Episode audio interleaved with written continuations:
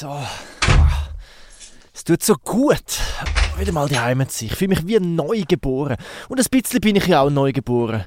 Der Ausflug hat sich also gelohnt. Also, Nussdorf ist ja schon doch noch ein schmucker Bezirk von Wien. Ach, es ist schon lang seither, seit ich die Donau das letzte Mal gesehen habe.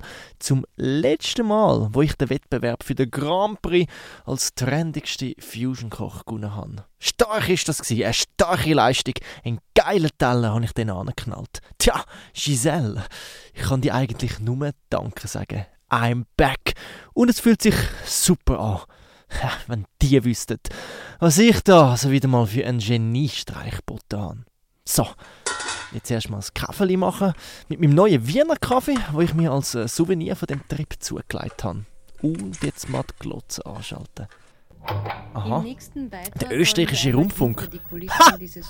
Schau mal, da ist ja der Schnittlinger. Jetzt schaut er aber recht dämlich drin. Mal schauen, was die da so sagen haben. Und infolgedessen wurde die ganze Süßwarenfabrik stillgelegt.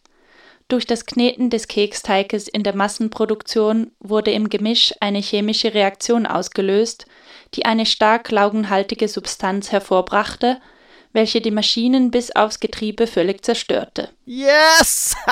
genau so ist es. Und alles dank der guten Frau de Tier de Gel, Giselle, wo mir mit einem Schock gezeigt hat, wer ich wirklich bin.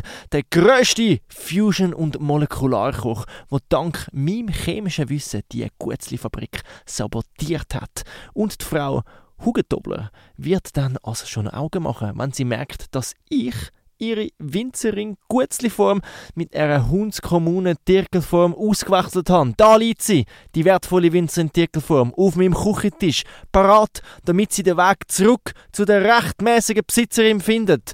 Das passiert halt, wenn man mich hässig macht. Gerechtigkeit gönnt. Mit dem Andy Müller macht niemand irgendwelche blöde Witz. Oder soll ich besser sagen, mit dem Andreas Badass Müller?